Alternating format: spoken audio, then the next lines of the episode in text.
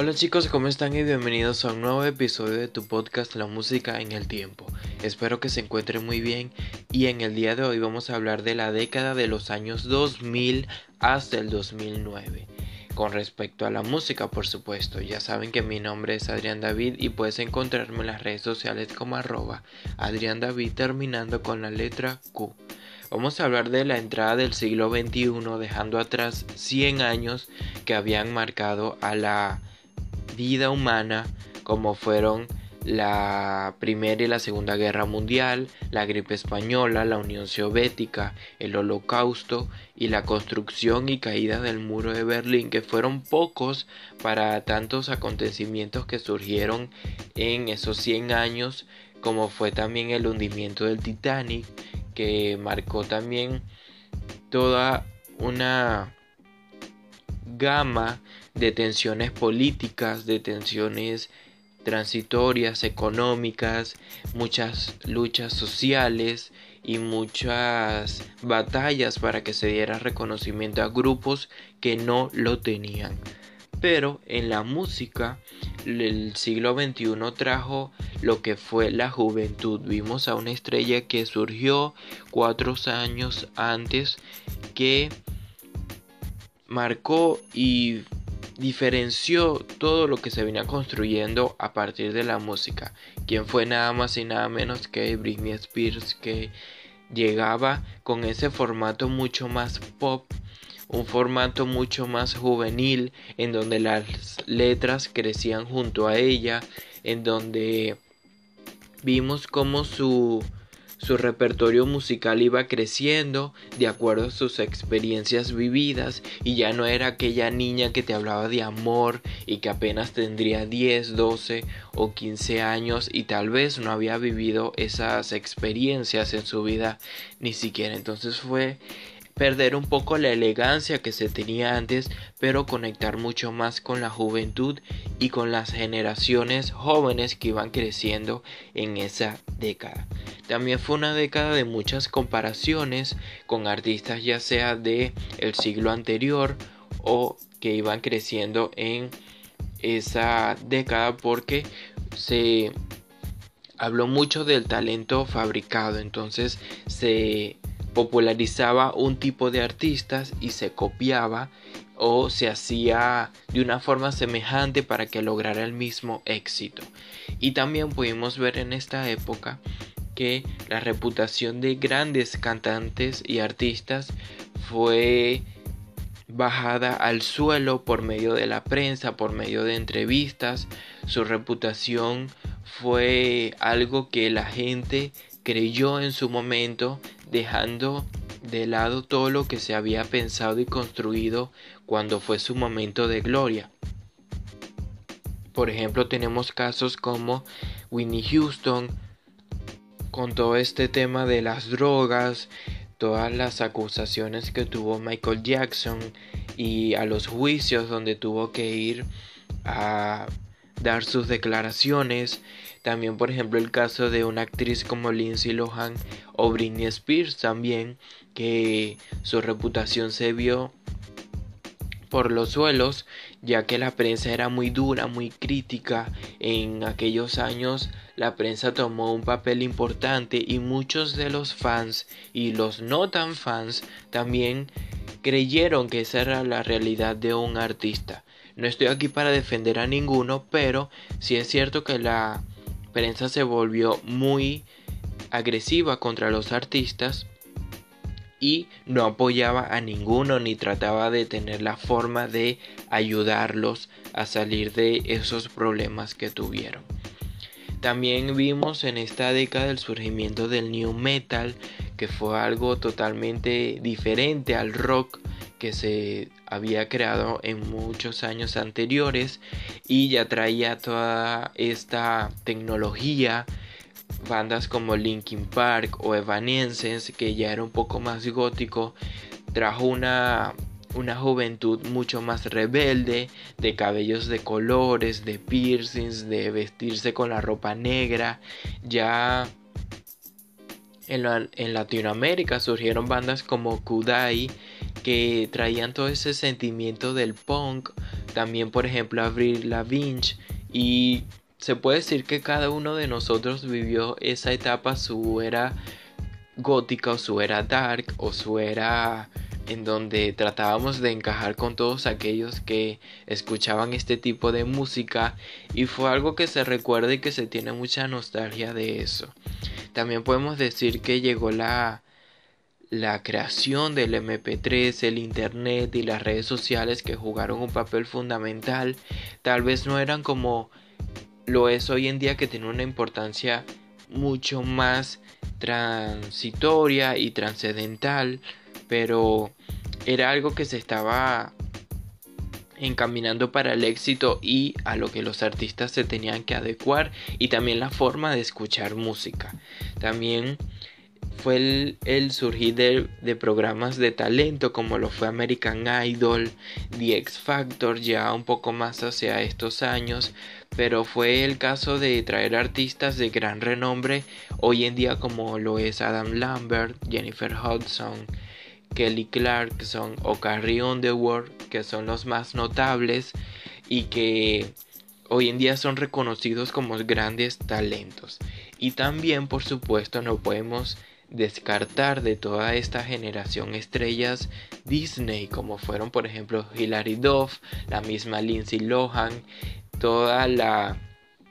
gama musical que tuvo High School Musical, también Hannah Montana, Selena Gómez, Demi Lovato, fueron artistas que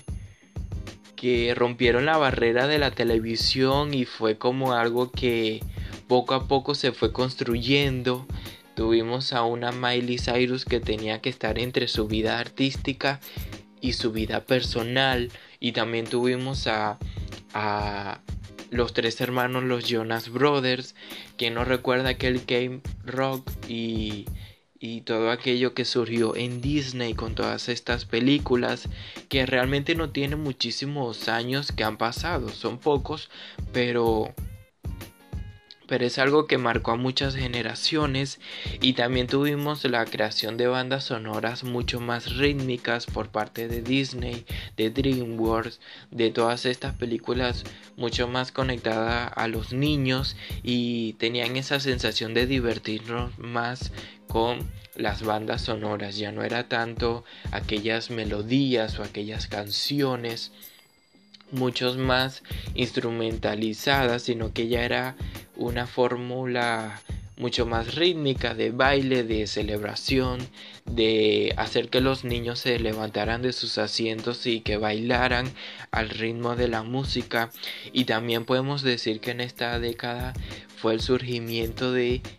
lo que hoy en día ha retumbado en todo el mundo que es el reggaetón. Estrellas como Daddy Yankee, Don Omar, Wisin y Yandel destacaron muchísimo por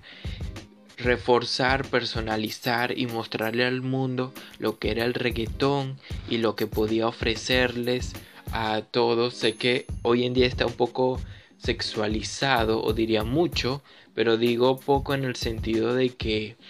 de que poco queda de lo que antes se tenía y se pensaba del reggaetón y lo lo tal vez bonito que era, lo diferente que era, lo que lo que marcó a muchas familias en alguna celebración familiar y que hoy en día prácticamente las canciones de reggaetón hasta las tendrías que escuchar tú solo porque tienen palabras que en una reunión familiar daría vergüenza pero es algo que esperemos que pasen alto en algún tiempo y que toda esta tendencia sexualista pueda pasar de alguna manera no es malo. Hay muchas estrellas que han tenido esa sensualidad, eso sexy que siempre ha mostrado el reggaetón y otros géneros también, pero creo que cuando hay una sobreexplotación, una sobre malinterpretación de esto, es que realmente aburre y ya es cansativo.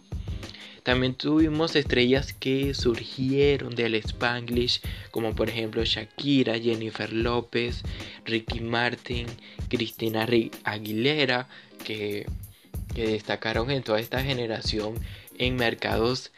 tanto en español como en inglés y que fueron haciendo remix, fueron haciendo canciones que llegaron a lo más alto de las listas Billboard y que les dieron gran reconocimiento. Y tuvimos, así como fue el reggaetón, del otro lado tuvimos el hip hop con estrellas como Jay-Z, Eminem, 50 Cent, que trajeron todo este mercado del rap, de estos versos muchos más rápidos cantados, que la gente conectó bastante, vimos muchos remix en donde grandes artistas metían allí una gran colaboración de estos raperos y influyó bastante el cómo se hacía la música. Y por supuesto ya a finales tuvimos la era del electropop con artistas como Lady Gaga, como Katy Perry, que mostraron todo este mercado mucho más pop, mucho más movido para fiesta, para celebración, para divertirse. También tuvimos la llegada de muchos One Hits Numbers, que son todas estas canciones que conocemos, pero que no recordamos el nombre de los artistas. Por ejemplo, puede ser las Ketchup, que no son artistas que tal vez recuerdes, pero si recuerdas aquella canción de Hacer Eje A de G, que era una canción que fue muy sonada y que todos conocían, pero tal vez los artistas que la cantaban no. Y también tuvimos a bandas como RBD y el pop rock volvió de una forma diferente, trayendo artistas como Cani García, Camila, también Rake, que traían todo este formato mucho más de guitarra eléctrica, de una batería mucho más fuerte y que por un momento fue notoria y fue el formato que más se hacía y que más se vendió en aquellos años. Y también por supuesto en esta década lo que más destacó fue entre lo que más muestras más vendes. Y fue la tendencia sexy que hubo en toda esta generación que todo era una sorpresa. Lo que hoy en día es normal en aquellos años aún se tenía un un pudor o un tabú de lo sexy que podía ser una persona y por supuesto un artista, porque era lo que influía en su generación y en sus fans. Y por si fuera poco, para terminar, tuvimos la muerte de Michael Jackson en el 2009, que fue sin duda lo que cambió la historia de la música al ser una de las personas que más influyó en todos los ámbitos, en todos los géneros, en, en ser el rey del pop, como todavía se le llama, y ser hasta ahora insuperable por cualquier otro artista que nazca. Yo creo que dentro de muchísimos años es que podremos ver un artista de la talla de Michael Jackson. Porque fue sin duda alguien que, aunque tuvo sus influencias fue alguien que influyó más de lo que lo habían influido a él en cuanto a, a, su, su vida musical, porque creo que su vida artística fue algo que fue solo delante de las cámaras, pero que detrás de él se sentía un poco una persona solitaria, una persona que no tenía mucha compañía, que había perdido también sus momentos de niñez y que tenía muchísimas inseguridades. Entonces fue esos dos factores de ver que alguien que había influido tanto en personas que lo adoraban y que lo tenían como un ídolo, como su rey, porque era un gran artista,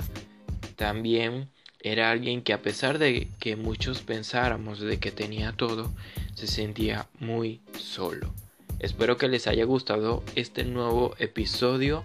no olviden que la música de los 2000 fue algo que si eres joven hoy en día marcó tu vida, marcó tu, tu forma de, de tener la apreciación por la música y que si tal vez eras muy pequeño como yo en aquellos años,